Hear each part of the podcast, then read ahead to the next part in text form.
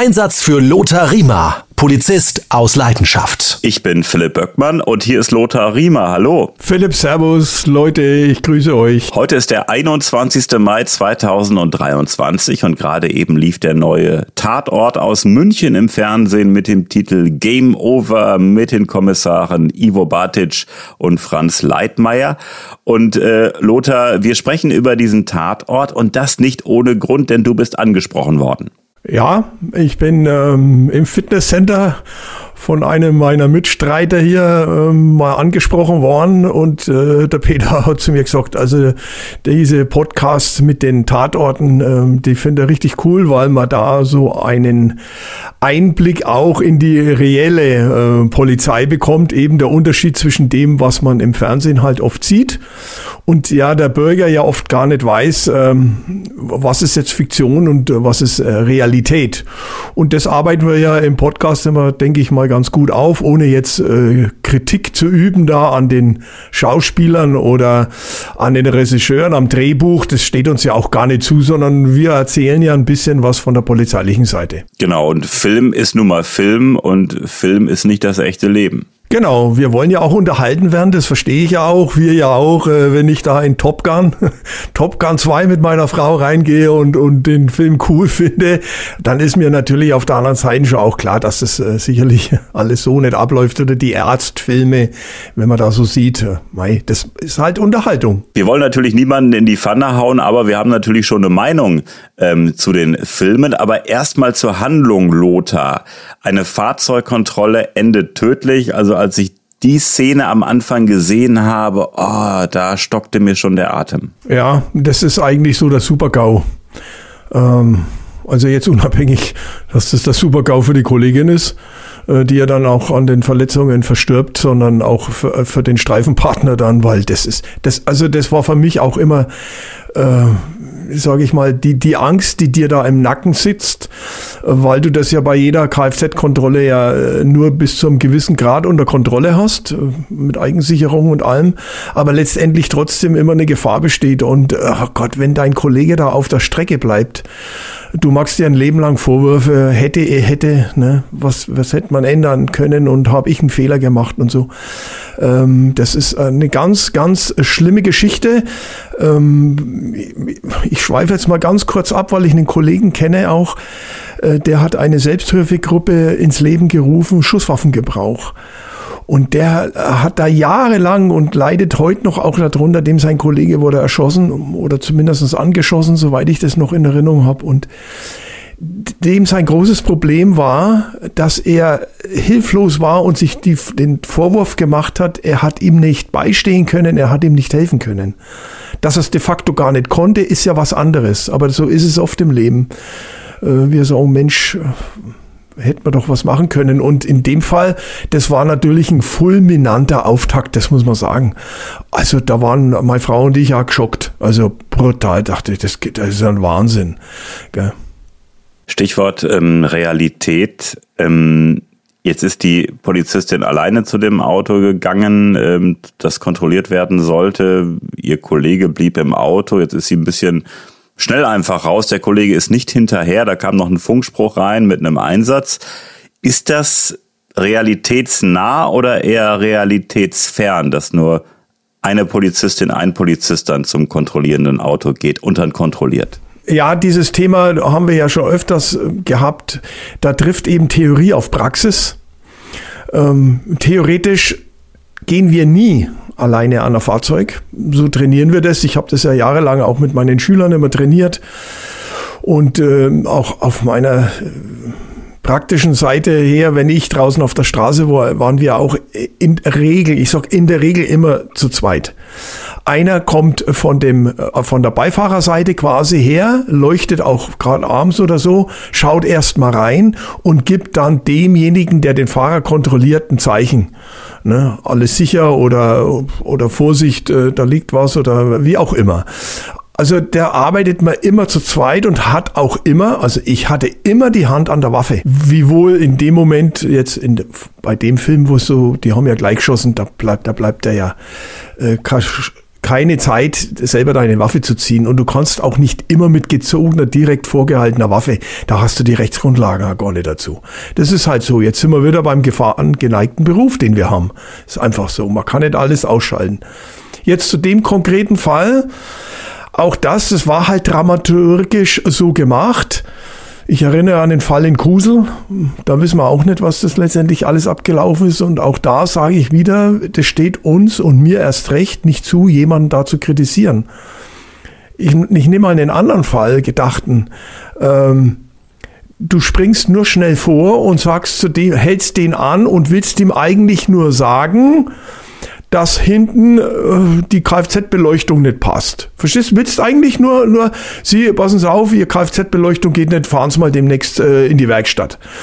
Da muss man nicht das volle Programm hochfahren. Jetzt hast du aber einen, der fährt Richtung Geldautomatensprenger und denkt sich, oh weh, wenn die jetzt in meinen Kofferraum gucken, dann finden die die Utensilien oder was auch immer. Und dann schießt er durch über den Haufen. Und du wolltest eigentlich nur ganz kurz zu dem sagen, sie machen es mal, äh, ne, gehen es mal in die Werkstatt oder ihr TÜV ist abgelaufen oder wie auch immer. Aber wir halten fest, normalerweise wird zu zweit kontrolliert. Ist richtig. Ich, ich nenne mal ein anderes Beispiel. Ich habe ja auch im, im, am Flughafen immer Praktikum gemacht. Also nicht immer, übertrieben, dreimal. Äh, wenn meine Schüler im Praktikum waren, gehe ich ja auch immer oder bin ich raus auf die Straße und dann war ich am Flughafen unter anderem auch im Praktikum. Und da ist es halt Usus der Bürger, die da äh, nicht nur auf der Kiss and Say Goodbye Spur stehen, sondern eben auch draußen auf der Straße am Halteverbot, äh, weil alles voll ist und dann wollen sie die Leute schnell rein oder rauslassen. Ne? So. Äh, wir als Polizei dort am Flughafen, wir verteilen da nicht ständig irgendwelche Verwarnungsblöcke, sondern das sind ja Kundschaften vom Flughafen. Normalbürger, da sagt man, sie fahren's weiter. Da gehst du halt aus dem Auto schnell raus, klopfst an die Scheibe oder wie auch immer und sagst, sie, sie stehen im Halteverbot, äh, fahren's weiter da fährst du auch nicht das volle Programm. Also ähm, das, das ist einfach so. Wenn, wenn man da jedes Mal zu zweit aussteigt, Hand an der Waffe, äh, mit, der, mit der Schusshand oder beziehungsweise mit der anderen Hand, äh, dann die Taschenlampe in der Hand und so, das, das magst du nicht immer. Also das, das wäre auch realitätsfern. Aber ähm, so auf der Landstraße Auto kontrollieren, weil was nicht passt, da muss ich natürlich das volle Programm fahren. Sollte. Der Tatort äh, spielte im äh, Gamer-Milieu, in der Gamer-Szene. Ich persönlich habe nichts mit dieser Szene zu tun, du bestimmt auch nicht, aber ich fand, es gab spannende Einblicke. Ja, Philipp, da reden wir jetzt wie die beiden Blinden von der Farbe. Also wenn du dich outest als Nicht-Gamer, äh, ich bin so noch die klassische Schafkopf-Generation. Äh, habe übrigens mit meinen Schülern auch immer Schafkopf gespielt, äh, so Ohms, so ab und zu ein Schafkopfabend. Also ich bin kein Gamer. Meine jungen Mitarbeiter zum Beispiel, die haben schon mit den Schülern oft einmal äh, ein Game so äh, gemacht und und ähm, da, da hatten die, die die Polizeitrainer und Polizeiausbilder auch einen tollen Zugang zu den Schülern. Das muss man auch sehen äh, über die Gamer. Aber für mich ist das äh, nix. Auch diese Ballerspiele halte ich. Uh, aber gut, wem es gefällt. Also ich war froh, wenn ich nicht ballern musste. Äh, das ist, das ist nicht meins. Aber es ist natürlich schon realistisch, äh, dass da so eine ganze riesige Halle äh, voll mit Menschen ist, die alle äh, zugucken, wie da ein paar Leute vorne Computerspiele spielen. Also das gibt's wirklich. Das will ich gar nicht in Abrede stellen. Auch ich war selber überrascht. Äh, aber ich glaube, dass die Gamer-Szene äh, schon wirklich riesig ist. Und ja, das war beeindruckend, keine Frage. Ähm, ich glaube, das war in der Rudi-Sedelmeier-Halle. Sie haben zwar immer von der Messegelände gesprochen, aber ich habe dann auf der anderen Seite wieder die Sedelmeier-Halle gesehen. Aber gut, hm, ist letztendlich auch wurscht. Äh, da war richtig was los und da hat die Halle getobt, ja, anscheinend. Und ich habe gelernt, ein Cheat erstmal auf Deutsch heißt Schummeln, habe ich gerade mal nachgeguckt. Das ist ja wirklich, äh, wenn man da bei diesen Spielchen äh, spielt und dann ist jemand um die Ecke und den sieht man dann durch die Wand und dann kann man, weiß man schon, was einen erwartet und hat dann einen Vorteil beim Spielen. Also da habe ich ein bisschen was gelernt. Ja, man lernt immer ein bisschen was dazu, Philipp. Äh, wobei jetzt bin ich wieder beim Kartenspielen. Auch da gab es schon immer Zocker, die beschissen haben, ne? Mit irgendwelchen Dingen.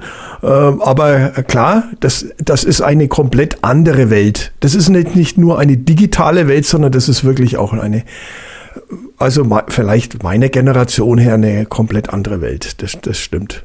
Aber es war toll, dass der äh, Tatort das aufgegriffen hat, weil er natürlich vielen Menschen auch äh, einen Einblick gegeben hat in diese ja, virtuelle Welt für uns. Wie äh, spannend fandest du denn den Tatort? Ich fand ihn persönlich und zitiere ja mal wieder meine Frau, wir haben ja zusammen geschaut immer. Die, also ich, wir fanden ihn rasant, cool, also wirklich gut.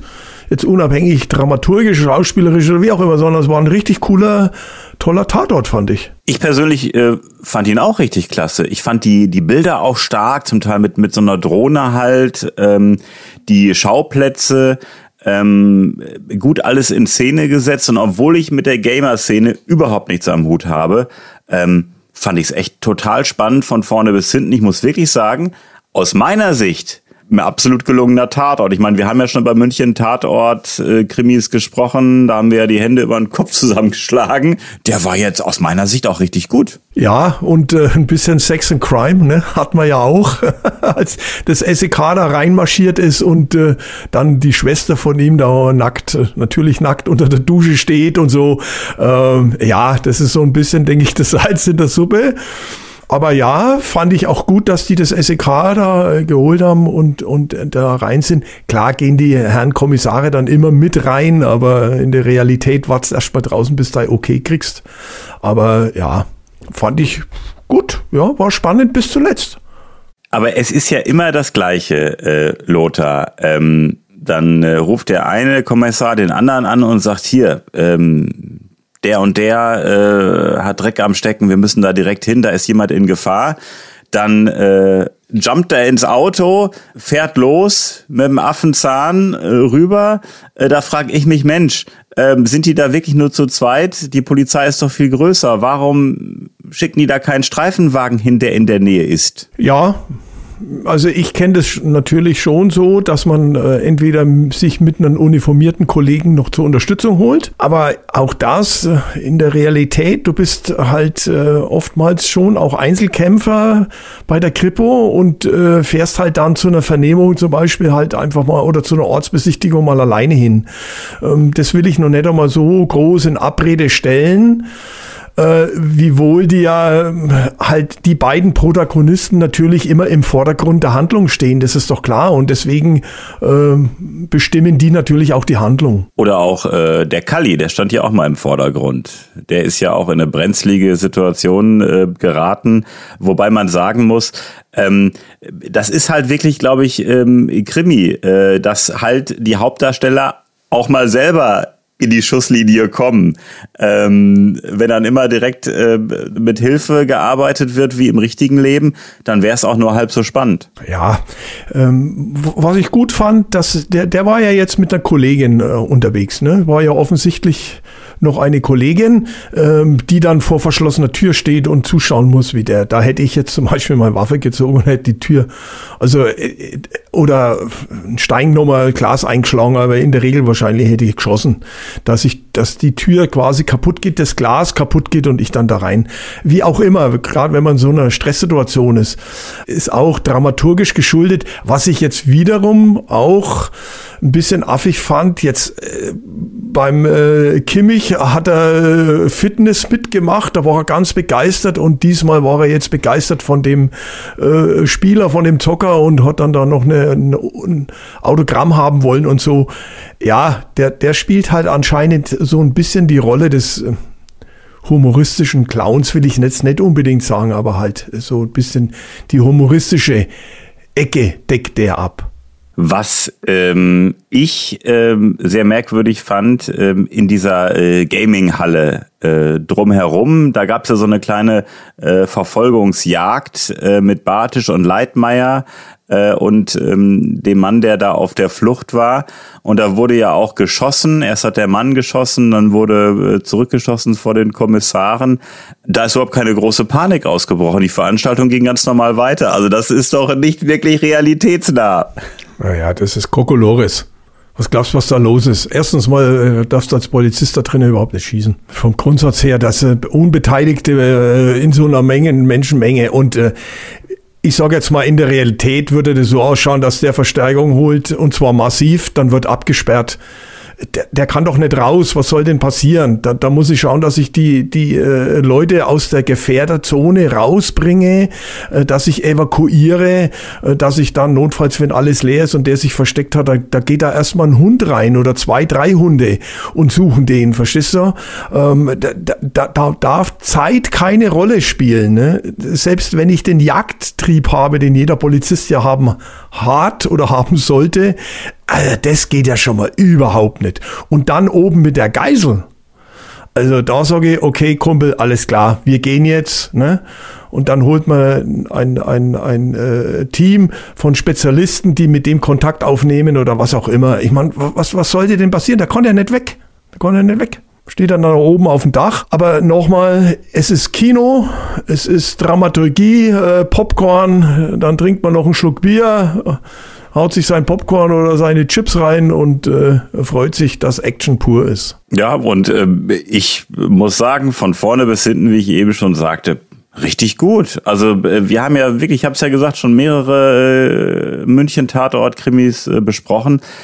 Äh, da war ich jetzt wirklich positiv überrascht. Vielleicht auch, weil der nicht ganz so abgedreht war wie so manch andere Krimis, die mittlerweile im Fernsehen laufen. Ich habe manchmal das Gefühl, dass sich die Regisseure und die Filmemacher äh, völlig schräge Sachen ausdenken, ähm, wo ich dann manchmal denke, oh, das ist mir einfach zu äh, unrealistisch. Ja, und wir haben, haben ja schon öfters mal darüber gesprochen, auch wie so die Kollegen, Kolleginnen äh, miteinander umgehen. Äh, das hat mich letztens auch wieder einer drauf angesprochen oder gesagt, da war wohl der Schweizer Krimi oder so und wie die miteinander umgehen und ne, das, das ist oft kompletter realitätsfremd ist es, realitätsfremd. Also klar streitet man sich unter den Kollegen auch mal, da gibt's mal Meinungsverschiedenheit oder wie auch immer, aber was da teilweise gezeigt wird an, an, an Psychogrammen, da, da haut's da ja einen Schalter raus.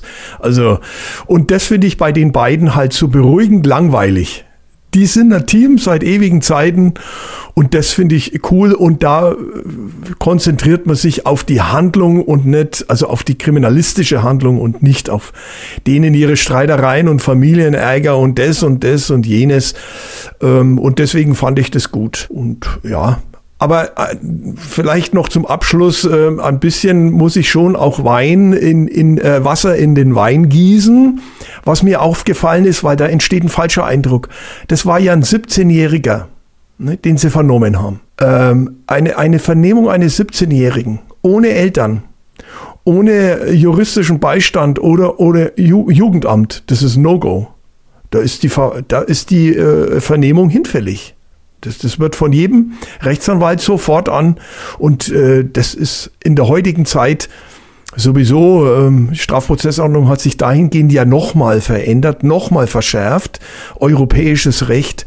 Äh, also das fand ich, naja, gut. Also für die Bürger nur zur Erklärung, sowas würde man mit einem 17-Jährigen nie machen, nie. Wir haben in dieser Folge über den Tatort Game Over gesprochen. Aus München, ein Tatort aus der Gamer-Szene und von Lothar und mir gibt's einen Daumen hoch. Ja, war spannend, war cool. Es sei kurz erwähnt, äh, diese Folge hier ist eine ganz besondere Folge. Hast du eine Ahnung, die wievielte ist das jetzt?